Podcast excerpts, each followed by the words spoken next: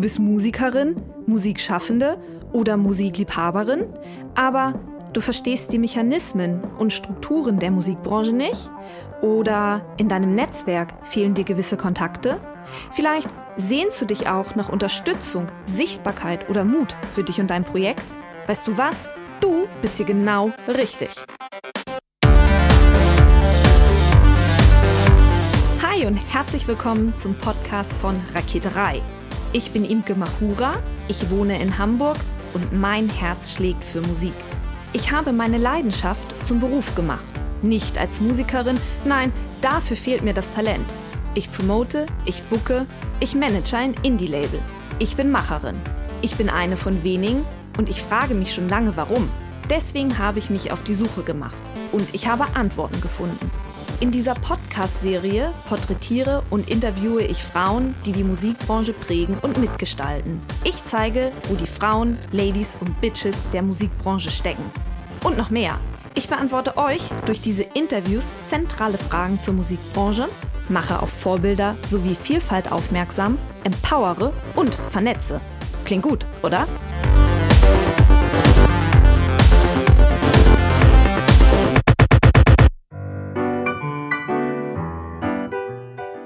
Das Büro des Verbands unabhängiger Musikunternehmen befindet sich im Erdgeschoss und im Hinterhof eines Berliner Altbaus. Hinter einer weißen Eingangstür ohne Klingeschild verstecken sich die Räumlichkeiten des Verbands. Als ich das Büro betrete, stehe ich zunächst mitten in der Küche. Auf dem Tisch liegt ein Musikmagazin.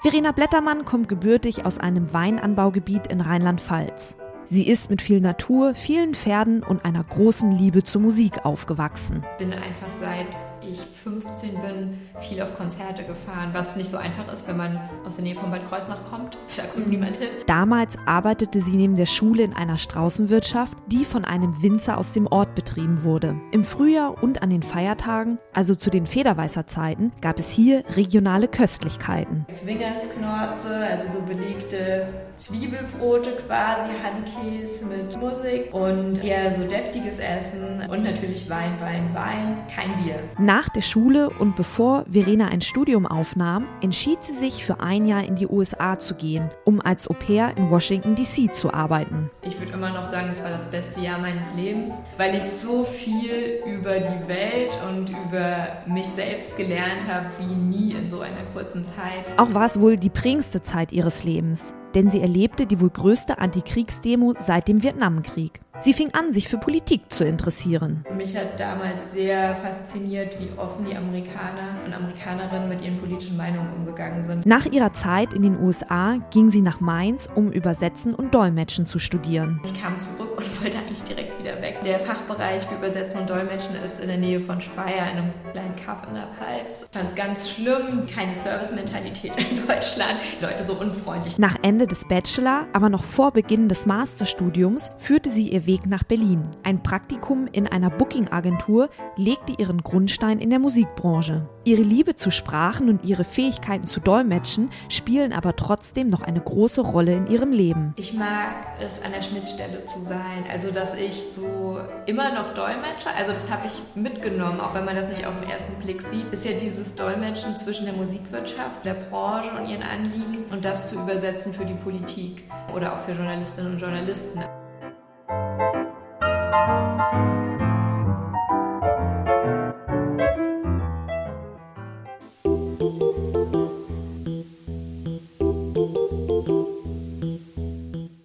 Habe Verena Blättermann getroffen. Sie ist Referentin für Öffentlichkeitsarbeit und politische Kommunikation sowie stellvertretende Geschäftsführerin des Verbands unabhängiger Musikunternehmen, kurz VUT. Wir reden darüber, warum die Value Gap geschlossen werden sollte und wir ein Bewusstsein für den Wert von Musik brauchen. Außerdem klären wir die Frage, was eigentlich YouTube damit zu tun hat. Hi Verena! Herzlichen Dank, dass du dir Zeit genommen hast für mich. Sehr gerne. Du arbeitest ja beim VUT. Fass doch mal für uns kurz zusammen, was ist denn der VUT eigentlich und wofür stehen diese Buchstaben? Also VUT steht für Verband unabhängiger Musikunternehmen.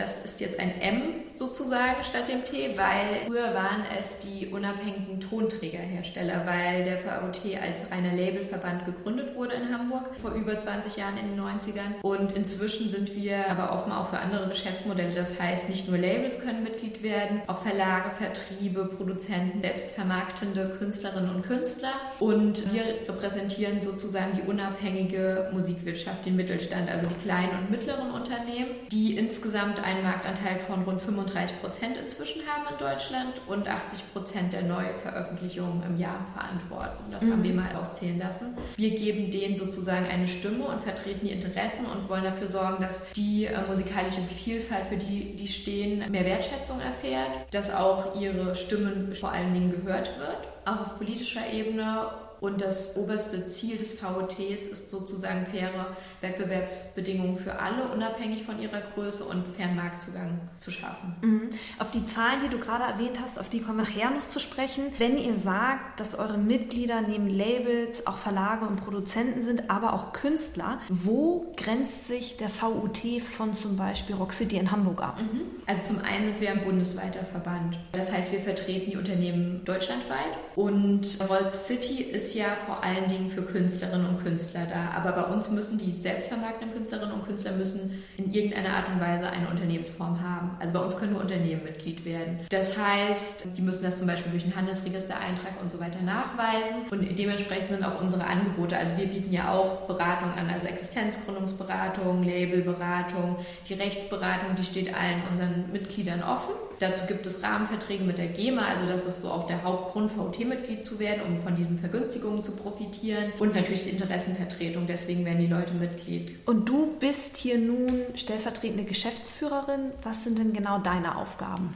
Die externe Kommunikation insgesamt kann man zusammenfassen. Also sowohl die Öffentlichkeitsarbeit als auch die politische Kommunikation liegen in meiner Verantwortung. Und ich kümmere mich auch um Music Industry Women, also das Netzwerk für sich als weiblich identifizierende Menschen in der Musikwirtschaft. Genau, da reden wir nachher auf jeden genau. Fall auch noch drüber. Auf der Homepage habe ich das gesehen, aber auch gerade als ich bei euch hier durch die Küche gelaufen bin, habe ich auch das Poster vom Musikuniversum hängen sehen. Dieses Poster zeigt ja die Geldflüsse der einzelnen Gewerke in der Musik Musikbranche. Ich finde, es wird wahnsinnig eindrucksvoll deutlich, wie verworren diese Strukturen der Branche eigentlich sind. Nur ein kleiner Hinweis, dieses Poster werde ich auch noch in die Show Notes bei mir auf der Homepage packen. Was denkst du, müssen Musiker diese Strukturen kennen und verstehen? Ja, auf jeden Fall. Ich glaube, jeder, der in der Branche aktiv ist, sollte sich damit beschäftigen, wer mit wem Verträge hat, welche Akteure es überhaupt gibt, wer mit wem zusammenarbeitet, wohin das Geld fließt, was sind GVL und GEMA wo muss ich angemeldet sein und was brauche ich, um einfach dieses Verständnis zu haben, wie das funktioniert und mit wem man reden muss. Und natürlich auch dieses ganze Universum, wir haben es ja auch Musikuniversum genannt, deswegen zu verstehen. Aber Musiker ist ja eigentlich dafür da, Musik zu machen. Wie soll das gehen? Also zum einen bietet Jörg Workshops an für das Musikuniversum, um es verständlicher zu machen. Das Wer ist Jörg? Unser Geschäftsführer. Also da erklärt er das gerne jedem, damit das verständlich ist. Und äh, klar, in erster Linie sind Musikerinnen und Musiker dafür da, dass sie eben Musik machen können und sollen. Aber ich denke, es ist immer sinnvoll zu wissen, wer sind meine Partner, mit wem arbeite ich zusammen zusammen und dementsprechend auch die Entscheidungen treffen zu können, mit wem man zusammenarbeitet und so weiter. Mhm. Und zu wissen natürlich, wo kriege ich mein Geld her? Sollte ich bei der GEMA als Urheber gemeldet sein und so weiter? Also diese ganzen Sachen sind natürlich extrem wichtig. Wie erlebst du aktuell so aus VUT-Sicht die Musikbranche? Also welche Strömungen und auch Bewegungen nimmst du wahr? Also man sieht ja ganz klar, dass der deutsche Markt auch immer digitaler wird. Also von zwei Dritteln physischem Umsatz sind wir ja jetzt bei 52,5 Prozent physischem Umsatz und 47,5 Prozent digitalem Umsatz, also Streaming und Download zusammengenommen. Und das ist ja so mit 50-50. Also da sehen wir ja, dass wir jetzt auch ganz digital sind als Musikmarkt, zur Hälfte zumindest, noch nicht so extrem wie in Skandinavien. Das natürlich und das sind auch Themen, die unsere Mitglieder umtreiben natürlich, weil es sind ja jetzt nicht nur beim Thema Marktzugang die Majors sozusagen, denen gegenüber man sich positionieren muss und wo man für fairen Wettbewerb sorgen muss, sondern einfach auch die ganzen Tech-Konzerne aus dem Silicon Valley, also YouTube, also Google, dann natürlich auch Amazon. Das sind alles große Themen und Fragen, mit denen wir uns beschäftigen, wo auch ganz viel gerade im Gange ist in Brüssel. Also Stichwort Value Gap oder Wertetransfer. Wie schaffen wir einen marktgerechten Preis für Streaming? Da muss man für gleiche Regeln für alle sorgen und deswegen sind wir der Meinung, dass eben YouTube genauso behandelt werden soll wie Spotify und dieser und damit auch nicht mehr so die Preise runterdrücken kann und einfach auch lizenzieren und wenn man nicht mhm. lizenziert, macht man sich schadensersatzpflichtig. Du hast gerade schon Brüssel angesprochen. Erklär noch mal kurz, wie der VUT und Brüssel, wie hängt ihr zusammen? Mhm. Also in Brüssel sitzt ja Impala, unser europäischer Dachverband, mit dem wir ganz eng zusammenarbeiten die sind quasi die in erster Linie Interessenvertretung in Brüssel. Aber wir stehen natürlich im engen Kontakt, unterstützen Impala auch, sei es, dass wir für Gespräche eben nach Brüssel fahren, um mit deutschen Abgeordneten zu sprechen, dass wir Infos aus deutscher Sicht liefern, natürlich auch erklären, wie funktioniert das in Deutschland. Es sind ja auch unterschiedliche Urheberrechtssysteme, die unter einen Hut gebracht werden müssen. Und das beobachten wir auch ganz genau, was da passiert, weil gerade die Urheberrechtsrichtlinie, die in Brüssel diskutiert wird, das ist einfach für uns wahnsinnig wichtig. Das ganze Jahr wurde eigentlich von diesem Thema Value Gap dominiert. Und das kann man nicht nur aus deutscher Sicht betrachten, auch nicht auf deutscher Ebene lösen, sondern das muss in Brüssel diskutiert werden und da sind wir jetzt dran. Sag noch mal kurz, was die Value Gap beschreibt. Also der Value Gap, damit wird die Diskrepanz bezeichnet zwischen den Ausschüttungen je Musikstream von YouTube im Vergleich zu den voll lizenzierten Diensten Spotify und Deezer. Weil YouTube kann sich auf das Host-Provider-Privileg berufen. Das wurde noch in der Zeit geschaffen, wo wir das Internet, wie es heute da ist, noch nicht so hatten. Das war für rein passive Provider vorgesehen, die quasi nur durchleiten. Aber wir sehen ja, dass YouTube ist der größte Streamingdienst auf der Welt. Gerade bei Jugendlichen und so weiter, die gucken als allererstes bei YouTube nach einem Song. Und YouTube zahlt eben nicht so gut wie die anderen Streamingdienste, die voll lizenzieren. Und YouTube hat ja Verträge, die sind freiwillig. Damit sind auch die Höhen relativ freiwillig, weil YouTube würde ja nichts passieren. Macht sich nicht schadensersatzpflichtig, wenn es keine Lizenz mehr wird. Und wir wollen eben, dass in Artikel 13, wenn man es genau wissen will, der Urheberrechtsrichtlinie eben dieser Value Gap geschlossen wird, indem einfach klargestellt wird, dass YouTube sich nicht auf dieses Privileg berufen kann, weil es eben beispielsweise, es ordnet ja die Musik auch an. Es ist ja nicht rein passiv einfach, wie sich dieser Service verhält. Genau. Und davon erhoffen wir uns einfach, dass dann sich der Streaming-Markt und die Preise für Streaming einfach dann gesund entwickeln. Ist YouTube gerade nach der Auseinandersetzung mit der GEMA tatsächlich noch so ein Thema zwischen den jungen Leuten oder für die jungen Leute? Das war ja auch bei dem GEMA-Thema einfach diese PR-Aktion von YouTube zu sagen, die GEMA ist schuld, dass ihr das Video nicht seht. Das war ja deren Strategie und da fing ja dieses GEMA-Bashing auch an. Und wir wurden da auch sehr viel 2014 drauf angesprochen, als wir diese YouTube versus Indies Situation hatten, als YouTube die Verträge an unabhängige Labels geschickt hat und gesagt hat, ihr unterschreibt das so, wie das jetzt ist, oder ihr werdet geblockt. Und da haben wir uns ja alle mit allen Verbänden weltweit dagegen gestemmt, erfolgreich, und es wurde nichts geblockt, dass das einfach nicht geht, so ein Vorgehen und Marktmacht eben nicht so ausgenutzt werden kann. Und da wurden wir auch sehr oft auf dieses GEMA-Thema angesprochen. Ich glaube, bei jungen Menschen ist es einfach wichtig, das Bewusstsein auch dafür einfach zu schaffen, wie, wie Musik entsteht und dass da Menschen dahinter sind, die da mit Leidenschaft für arbeiten. Dass es eben auch nicht so ist, dass, dass es dieses Schwarz-Weiß-Denken existiert in der Musikwirtschaft. Da ist dieses böse, riesige Label und auf der anderen Seite ist der arme, arme Künstler, der über den Tisch gezogen wird, sondern es gibt wie in allen Branchen auch gibt es verschiedene Unternehmensgrößen. Bei uns sind ja die kleinen und mittleren, die Interesse daran haben, eine partnerschaftliche Beziehung mit ihren Künstlern aufzubauen und eine langfristige vor allem und die in die investieren wollen. Und dass man da auch diese Unterschiede macht, immer, das wird oft gedacht, Verwerter, die sind böse und das aufzuschlüsseln, dass halt die Leute, die auch ein Label betreiben, die stecken da auch ihr Herzblut und ihre Leidenschaft rein oder ein Verlag oder ein Vertrieb und das sind irgendwie nicht die kalten Geschäftsmänner, die wie viele Leute sich das gerne irgendwie ausmalen und das ist eine partnerschaftliche Beziehung. Bei Independence werden auch 50-50-Verträge geschlossen mit den Künstlern und ähm, ich denke, das ist absolut wichtig, dass man dafür Bewusstsein schafft, eben dass nicht so schwarz-weiß ist, dass man nicht sagen kann, so die eine Seite ist böse, die andere Seite ist gut, dass man eben das auch aufschlüsselt, wer da überhaupt alles beteiligt ist und dass es Sinn macht, wenn Künstler sich Partner suchen, um erfolgreich zu sein.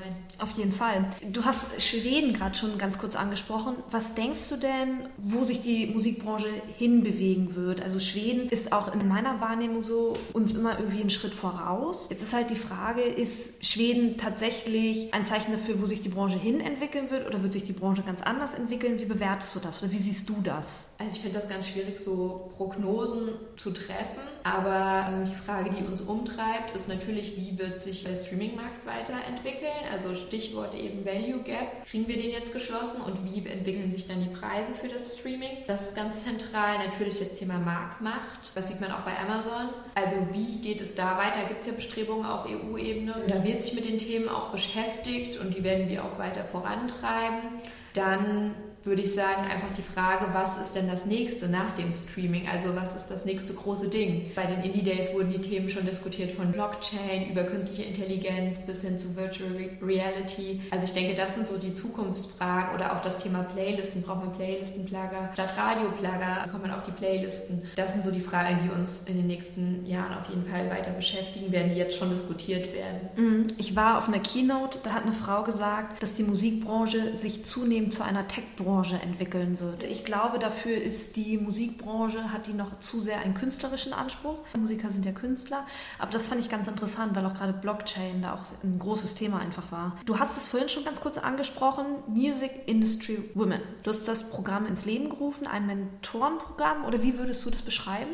Wir haben das Netzwerk 2015 gegründet und das Ziel war, dass wir Frauen in der Branche oder Menschen, die sich als weiblich identifizieren, sichtbarer machen, dass wir eben auch zeigen, es gibt sie in Führungspositionen und man kann sich nicht darauf berufen, wir konnten für dieses Panel keine Frau finden, weil es die nicht gibt. Und wir wollten eben dafür sorgen, dass Frauen vermehrt die Branche mitgestalten, auch in Führungspositionen und als Gründerinnen und die Branche insgesamt einfach diverser wird von den Menschen her, die da arbeiten. Und klar, wir vertreten die Musikunternehmen, das heißt, wir gucken vor allen Dingen eben auf diese Business-Seite, sagen wir immer. Und das Herzstück des Netzwerks ist das Mentoring-Programm, das wir dieses Jahr zum zweiten Mal durchgeführt haben. Dieses Jahr wieder in Kooperation mit der Berlin Music Commission und gefördert vom Music Board Berlin. Und da haben 30 Frauen teilgenommen, 15 Mentees und 15 Mentoren aus den verschiedenen im VOT und der, bei der BMC vertretenen Bereiche, also Labels, Verlage, Vertriebe. Und die haben wir zusammengebracht. Und das Programm ging jetzt vier Monate und da gibt es zwei Säulen. Einmal die Gruppentreffen für alle Teilnehmerinnen zu bestimmten Themen und dann wieder die individuellen Treffen, die die Teilnehmerinnen eigenverantwortlich organisieren, also die Zweiertreffen zwischen Mentorin und Mentee. Mhm. Und worum geht es? Also ich möchte Verlegerin werden, bin Nachwuchsverlegerin und bekomme als Mentor einen in Anführungsstrichen Erwachsenenverleger an die mhm. Seite und der hilft mir dann, dass ich in meiner Verlagsaufgabe wachse. Oder wie kann ich mir das vorstellen? Also es soll zum einen natürlich die berufliche, aber auch persönliche Weiterentwicklung soll gefördert werden und die Mentorinnen sind eigentlich wie Ratgeberin. Also die sollen da jetzt auch keine Coaching-Aufgabe übernehmen oder so oder sich Businessmodelle ausdenken, sondern die sind Ratgeberinnen für die Mentees und bestärken sie, geben konstruktive Kritik, begleiten sie und das ist auch ganz individuell, wie diejenigen die Beziehung gestalten. Also wir hatten in der ersten Runde eine Mentee, die war gerade in der Gründungsphase, also jetzt selbstständig gemacht im Laufe des Programms und ihre Mentorin hat mit ihr alles durchgesprochen, eben diese ganzen Schritte, die Strategie, Businessplan, was brauchst du,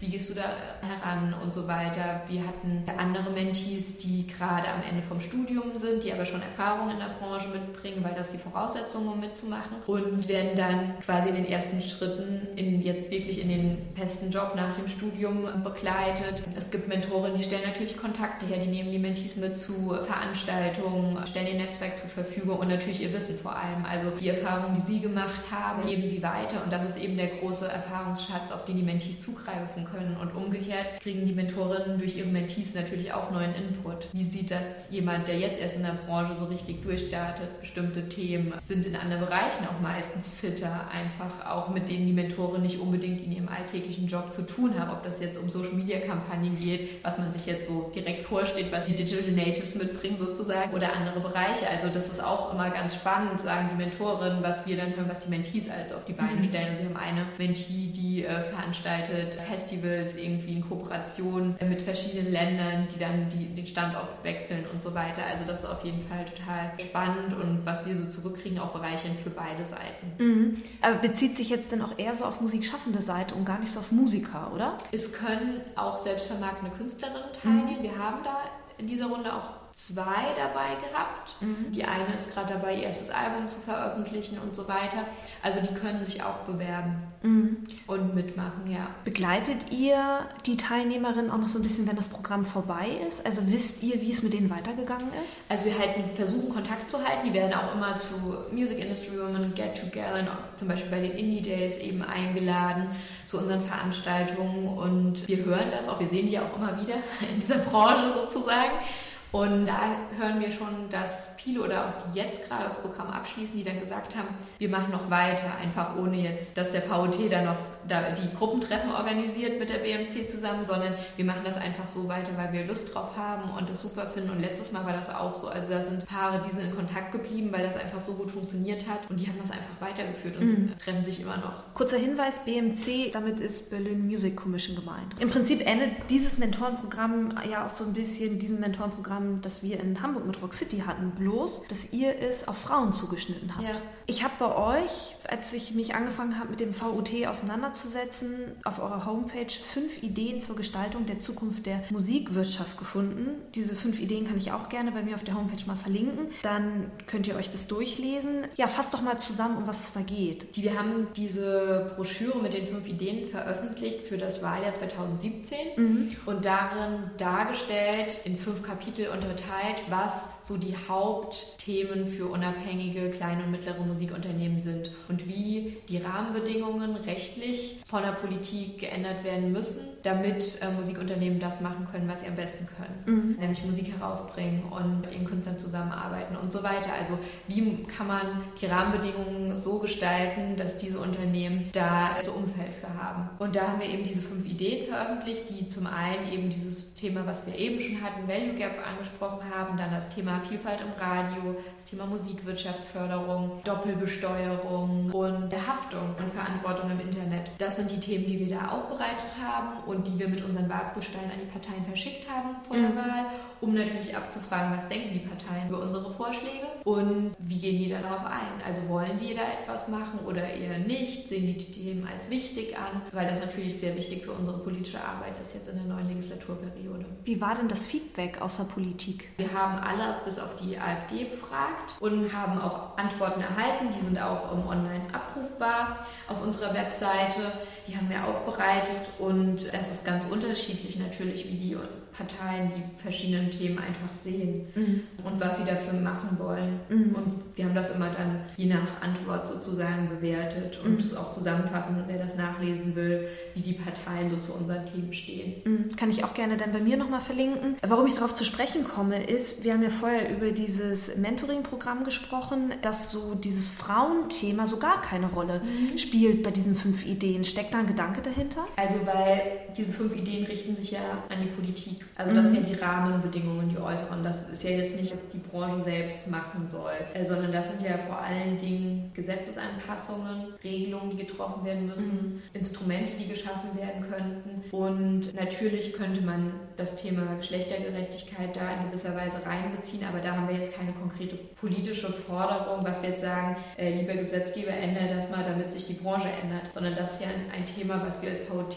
als wichtig erachten und wo wir versuchen, in die Branche hineinzuwirken. Also wir ja nicht nur mit das Mentoring-Programm machen, sondern wir haben ja auch andere Maßnahmen geschaffen. Zum einen die Sprache, die wir verwenden in der Kommunikation, das ist immer geschlechtersensible Sprache, weil wir alle ansprechen wollen und alle mitnehmen wollen. Wir wollen für Sichtbarkeit sorgen, also das heißt, dass bei uns bei den Indie Days wollen wir, dass 50-50 Speakerinnen und Speaker da sind und somit natürlich auch mehr Frauen die Chance haben, sichtbar zu werden, als es bei anderen Branchen-Events so ist. Und wir hatten in den letzten zwei Jahren haben wir es immer ungefähr ungefähr erreicht, mhm. dieses 50-50, dass eben auch keine All-Male-Panels vor allen Dingen mehr stattfinden. Und äh, wir versuchen das natürlich auch in die Regionalgruppen zu tragen, dass die sich auch damit beschäftigen mit dem Thema. Natürlich in unserem Vorstand, wir haben jetzt eine Vorstandsvorsitzende seit diesem Jahr, das gab es vorher auch noch nicht. Als ich beim VT 2014 angefangen habe, war der gesamte Vorstand männlich besetzt. In dem Jahr hat sich geändert, da kamen dann Desi und Tess in den Vorstand hinzu. Inzwischen sind Desi, Birte und Petra im Vorstand. Also das steigert sich und das ist auch unser Ziel, dass sich das weiterhin steigert. Und wir wollen einfach auch ein Bewusstsein dafür in der Branche schaffen. Mhm. Also, dass darüber geredet wird, dass wir zum Beispiel vor zwei Jahren, dass Jessica Hopper eine Keynote gehalten hat zu dem Thema und dass dem einfach auch Raum gegeben wird, jetzt unabhängig vom Mentoring-Programm. Mhm. Und natürlich, dass wir einfach viele Menschen mit diesem Thema erreichen und das auch ansprechen. Also das ist so unsere Aufgabe auch als Verband. Wir kommunizieren das an die Mitgliedschaft, dass das wichtig ist und wir fordern das einfach auch ein. Also wenn wir Panels besetzen, wir fragen konkret natürlich Menschen an, aber wir fragen natürlich auch an, wenn wir jetzt bei einem bestimmten Unternehmen anfragen und dann kommt zurück, ja, vielleicht der und der, also wirklich dann der und dann sagen wir, ja, aber wir haben schon genug Männer auf dem Panel, wir wollen aber lieber eine Frau. Und wir als VT sehen es auch als unsere Aufgabe, den Nachwuchs zu fördern. Und mhm. das spielt da natürlich auch mit rein, dass wir eben generell uns auch mit Diversität jetzt nicht nur aufs Geschlecht bezogen auseinandersetzen und dafür sorgen, dass eben verschiedene Altersgruppen da sind. Die Menschen haben verschiedener Herkunft auch da Platz haben und äh, natürlich auch unterschiedliche Perspektiven am Tisch sitzen. Und das ist ja oft sowas, dass man dann nicht eben die Leute, weil man die eben schon seit Jahren auf Panels hat, dann immer, immer, immer wieder, sondern das ist ja auch sehr sinnvoll für die Diskussion einfach, wenn man da jemanden hat, der vielleicht erst ein paar Jahre in dieser Branche ist, aber Dinge anders sieht und dann mit jemandem diskutiert, der 20 Jahre Branchenerfahrung hat und so weiter. Also genauso wie man unterschiedliche Geschäftsmodelle auf Panels haben will und dass wir eben dann nicht nur Labels da sitzen haben, sondern auch andere Bereiche der Musikwirtschaft, die Künstlerperspektive mit am Tisch und so weiter. Und das sind ja alles Fragen, die uns beschäftigen, die wir einbeziehen wollen und deswegen sehen wir das auch als unsere Aufgabe, das auch weiterzudenken über das Geschlecht hinaus mhm. und das sind Sachen, wo wir eben bei den Indie Days und so weiter, da haben wir eben die Macht über diese Besetzung und können dafür sorgen. Und ich denke, das sollten alle Akteure in dieser Branche einfach sich zu Herzen nehmen und sensibilisieren. Und wir sehen ja die ganze MeToo-Debatte in den USA, wir sehen es in Norwegen, in Schweden, wo sich Frauen im Musikbereich dazu geäußert haben und so weiter. Und darüber muss einfach auch gesprochen werden. Also es wird ja generell viel auch über Arbeit 4.0 oder wie man es nennen will, gesprochen und so weiter. Und wie schafft man ein Arbeitsumfeld, in dem alle Menschen gerne arbeiten und mhm. so weiter und Strukturen weiterzudenken. Und die Musikbranche ist eine ganz innovative Branche. Deswegen glaube ich einfach daran, dass sie auch das Diversitätsthema anpackt und weiter vorantreibt einfach. Im Prinzip sagst du, dass Diversität aus der Branche herauskommen muss und nicht von der Politik übergestülpt werden kann. Ja, also ich meine, die Frauenquote gilt ja für Unternehmen ab 200 Mitarbeitern, glaube ich. Welches Unternehmen in der Musikbranche hat 200 Richtig, Mitarbeiter? 99,9 Prozent der Branche sind kleine und mittlere Unternehmen. Das greift also da nicht. Mhm. Und deswegen denke ich, dass, dass es eben ganz wichtig ist, dass wir anfangen zu reden, beziehungsweise wir haben schon angefangen vor zwei Jahren, dass wir weiter reden und das vorantreiben. Und dass, dass sich dadurch dann auch etwas ändern kann. Das ist natürlich die Frage, wenn sich nichts ändert, was kann man tun, damit sich dann etwas ändert? Weil es natürlich auch eine Gefahr ist, wenn die ganzen gut ausgebildeten Frauen dann irgendwann sagen, ich möchte hier nicht mehr arbeiten, ich finde mich hier nicht wieder. Deswegen denke ich mal, ist das schon aus diesem Arbeitsmarktblickwinkel ein wichtiges Thema einfach, vor dem man sich nicht Fall. verschließen kann. Unsere Mitglieder haben im Durchschnitt vier Mitarbeiterinnen und Mitarbeiter. Das sind, wie in der Branche so oft, das sind Leute, die sich zusammengetan haben, um was zu machen. Aber wir sehen auch in den letzten Jahren, seit wir das gestartet haben, dass vermehrt Frauen Mitglied werden. Wir haben jetzt da noch nicht die Zahlen final ausgezählt. Gestartet haben Panels auf den Indie Days gleich zu besetzen oder das Mentoring-Programm? Nein, die Unternehmen mit ihrem Unternehmen Mitglied des VT geworden sind oder gegründet haben. Weil damals haben wir ja gesehen, dass eben 5,5 Prozent unserer Mitglieder, das sind ja rund 1300, gemischte Teams an der Spitze haben und 7,4 Prozent nur von Frauen geführt werden. Und da werden wir im nächsten Jahr drauf gucken, wie sind jetzt die Zahlen, was hat sich geändert, sieht man da schon irgendwelche Entwicklungen, um eben dann auch gucken zu können, was kann man noch machen. Auch nochmal kurz eingeschoben, erklär mal ganz kurz, was du mit Indie Days meinst. Mhm. Die VT Indie Days, das sind unsere Konferenztage, die in den letzten drei Jahren und auch in den nächsten Jahren als Teil des Reeperbahn Festivals stattgefunden haben und stattfinden werden in Hamburg. Wir beginnen immer mit, dem, mit der Mitgliedervollversammlung, die jährlich stattfindet. Da wird alle zwei Jahre auch der Vorstand gewählt. Und dann starten die mit einer Keynote zu einem branchenrelevanten Thema. Es gibt Workshops, es gibt Panels, es gibt Get-Together, es gibt Gremientreffen. Wir haben das VT Indie Haus ins Leben gerufen letztes Jahr, das ist der zentrale Treffpunkt für VT VT-Mitglieder aus dem In- und Ausland, um ihre Partnerinnen zu treffen, Künstlerinnen und Künstler und so weiter und einen Begegnungsort zu schaffen, wo nicht nur Wissensvermittlung stattfindet, sondern wo man auch einfach einen Kaffee trinken kann und seine Geschäftspartnerinnen und Partner treffen kann. Der Höhepunkt der Indie Days sind immer die VIA VT Indie Awards. Die Über die reden wir gleich noch. Also wenn man dich treffen möchte, dann in jedem Fall da. Genau, also da sind wir jedes Jahr und ansonsten hier in Berlin. Ich habe auch gelesen, das hast du vorhin auch schon ganz kurz angedeutet, da würde ich jetzt gerne nochmal drauf zurückkommen, dass der Anteil von unabhängigen Musikunternehmen, sind damit nur die Indie-Labels eigentlich gemeint? Der am Umsatz, ja, das ist der Recorded-Anteil, also Labels. Genau, genau. Ja.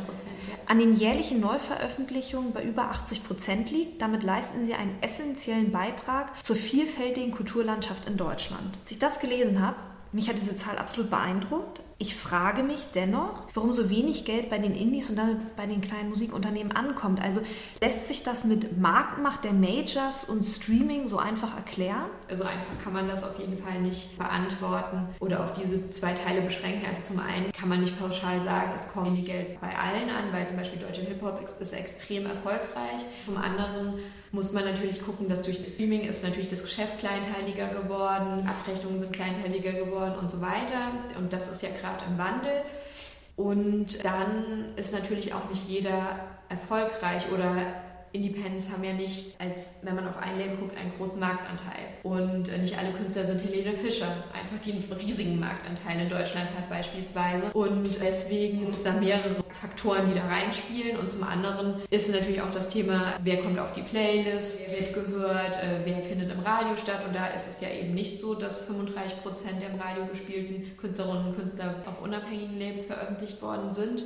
Das ist ja auch ein wichtiges Thema für uns, Vielfalt im Radio, weil das bildet sich dann wiederum in den GVL-Ausschüttungen ähm, ab und so weiter. Das hat ja immer mehrere Effekte sozusagen. Um das nachvollziehen zu können, guckt euch auf der Homepage www.raket3.com in jedem Fall das Musikuniversum an. Dann kann man sehr gut nachvollziehen, wo wie Geld fließt im Prinzip. Ne? da bin ich dir gerade schon einmal auch ins Wort gefallen beim VUT Award. Also wir haben ja in Hamburg den Hans, den Hamburger Musikpreis. Mir jedes Jahr dieser Preis deutlich macht, dass wir möglicherweise ein Lobbyismusproblem in der Musikbranche haben, weil einfach jedes Jahr immer in eine Richtung nur ausgezeichnet wird. Und ich persönlich empfinde diese ganzen Shows als absolute Geldverschwendung. Wir haben so viele Awardshows in der Musikbranche. So, nun gibt es während des Reeperbahn-Festivals, du hast es angedeutet, den VUT Indie Award. Nun die Frage, brauchen wir tatsächlich diese Awardshows? Also das ist natürlich überall umstritten. Also es gibt unterschiedliche Meinungen dazu, ob wir unseren Preis brauchen sozusagen. Wir finden als VUT, wir brauchen den auf jeden Fall, weil das ist der, der erste Kritikerpreis der unabhängigen Musikbranche, der eben nicht auf Verkaufszahlen beruht. Das heißt, es gibt eine unabhängige anonyme Jury, die sich auch nicht verklüngeln kann, um es so auszudrücken, und so einfach Absprachen treffen könnte zugunsten eines Künstlers oder einer Künstlerin. Und es ist auch so, dass wir eben Originalität, unabhängige Großartigkeit eben auszeichnen wollen und wir finden, die braucht eine Bühne, die soll anerkannt werden, die soll gefeiert werden und deswegen finden wir, dass wir unsere VIA Awards brauchen und dass wir die weiterhin machen wollen. Und das Feedback, was wir dazu kriegen, ist auch einfach gut, weil alle sagen, ich gehe da gerne hin, da treffe ich die ganze Branche und alle Leute, die ich sehen will und so weiter. Also das ist ja auch ein Event für die Branche, weil das ist ja nicht so einfach, um schöne Bilder zu machen, sondern mhm.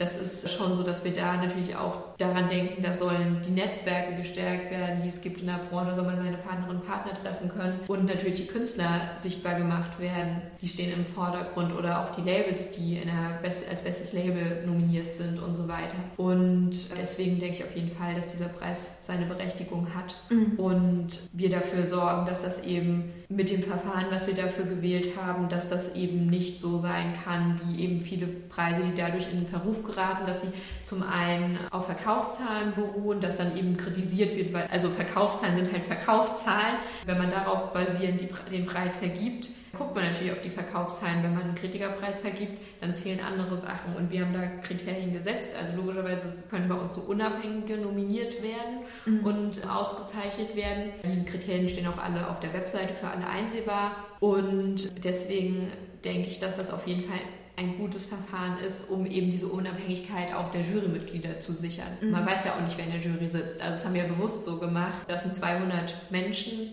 aus der Branche, aus Handel, Medien, Vertriebe und so weiter die sowohl die Künstlerinnen und Künstler oder labellieren, als auch dann darüber abstimmen. Genau, das wäre nämlich meine Frage, wer denn entscheidet, wer da überhaupt nominiert ist. Also kann ich mich dort einbringen, ich als Musikschaffende?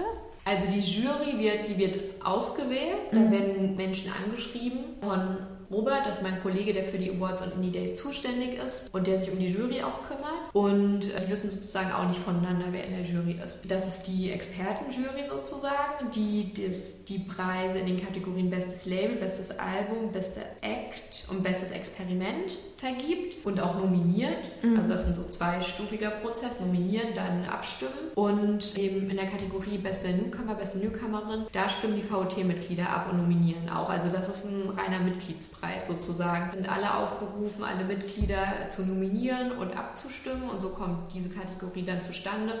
Und dann gibt es noch die VOT, die Via Indie Axt. Das ist das sozusagen ein Sonderpreis der Geschäftsstelle und des VOT-Vorstands, der wird nicht abgestimmt. Da treffen wir uns gemeinsam und schlagen vor, wer sich in besonderem Maße für die Musikbranche, unabhängige Musikbranche verdient gemacht hat. Mhm. Vor zwei Jahren hat er nicht moderat den VOT Indie Award bekommen.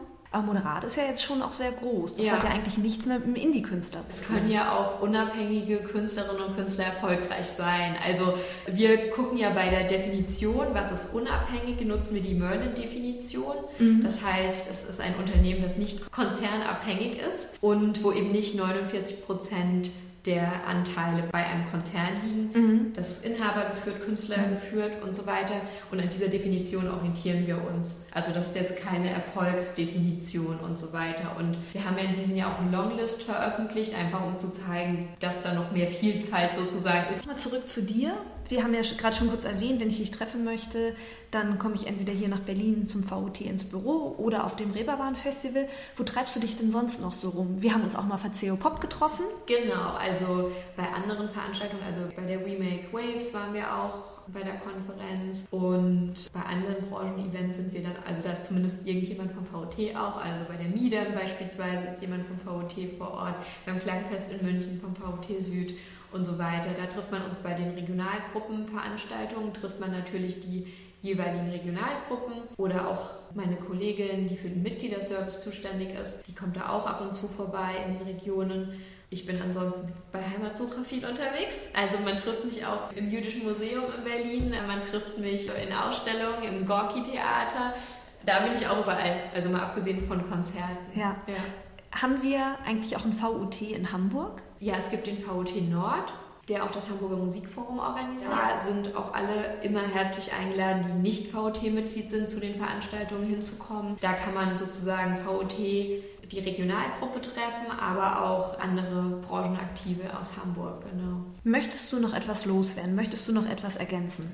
Mein Lieblingszitat ist von Kathleen Hanna vom Bikini Kill und Julie Roon, die gesagt hat, don't repeat it, make it better. Und ich finde, das ist so der Auftrag für alle Leute, die so Initiativen gegründet haben, die für mehr Diversität sorgen, äh, sorgen wollen. Also, dass wir generell auch in der Branche einfach so denken, dass man nicht einfach nur wiederholt, sondern Sachen neu denkt und gucken kann, was kann man besser machen. Verena und ich, wir hatten gerade ein ganz kurzes Vorgespräch, da hat sie auch etwas ganz Tolles gesagt, dass man sich nicht als Konkurrenz sehen soll, sondern all die Initiativen da draußen, packt euch zusammen und stoßt gemeinsam eine Welle los, oder? Ja, auf jeden Fall. So arbeiten wir als Verband ja auch mit anderen Verbänden zusammen. Also wo kann man Schnittstellen finden, wo kann man an einem Strang ziehen und somit eine stärkere Stimme kriegen.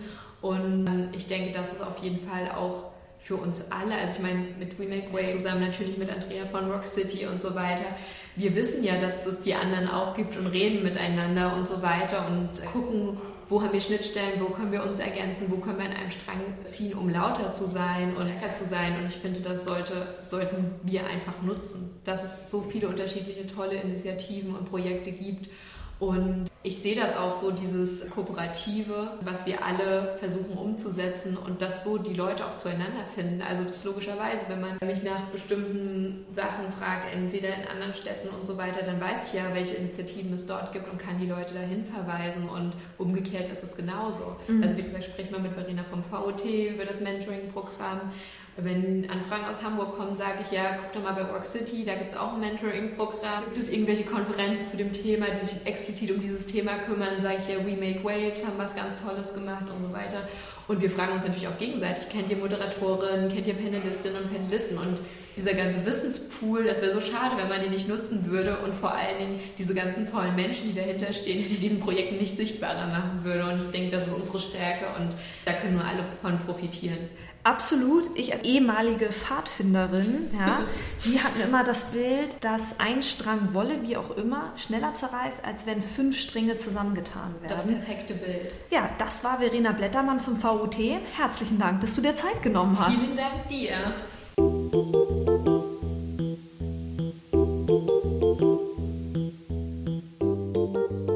Das war Verena Blättermann. Sie ist Referentin für Öffentlichkeitsarbeit und politische Kommunikation sowie stellvertretende Geschäftsführerin des Verbands Unabhängiger Musikunternehmen, kurz VUT. Übrigens könnt ihr meinen Podcast auf iTunes bewerten und, sofern das noch nicht geschehen ist, gerne auch meinen Newsletter. Den findet ihr auf meiner Homepage www.raketerei.com. Keine Sorge, ich werde euch nicht zuspammen. Die nächste Folge erscheint am 29.01. Also markiert euch das dick und rot im Kalender. Und ich wünsche euch zwei wunderbare Wochen und ich freue mich, wenn ihr wieder einschaltet.